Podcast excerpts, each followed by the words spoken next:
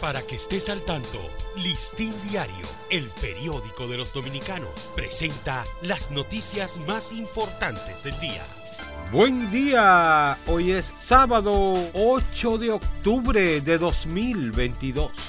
El gobierno de Haití pide a sus socios apoyo para el despliegue inmediato de una Fuerza Armada especializada con el objetivo de hacer frente a la grave situación que vive el país en todos los ámbitos, agravada por la reaparición del cólera.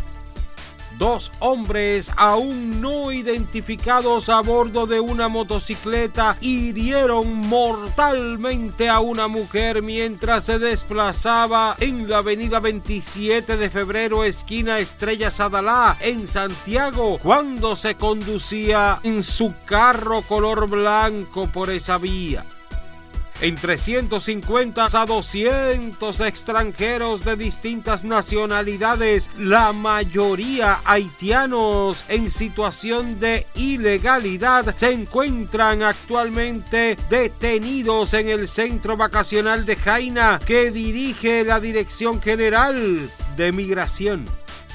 El director del Intran, Hugo Veras, informó que en estos momentos la situación se encuentra en un proceso de recertificación de todas las empresas que brindan servicio de transporte turístico para la creación del Centro de Control de Transporte Turístico.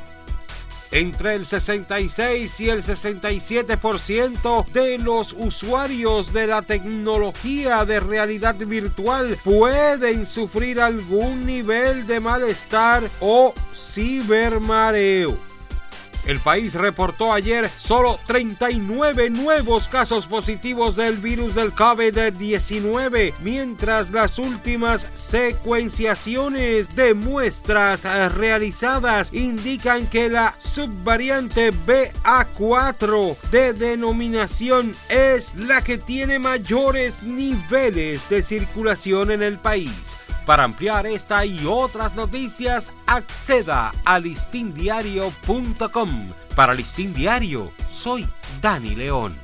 Para que estés al tanto, Listín Diario, el periódico de los dominicanos, presentó las noticias más importantes del día.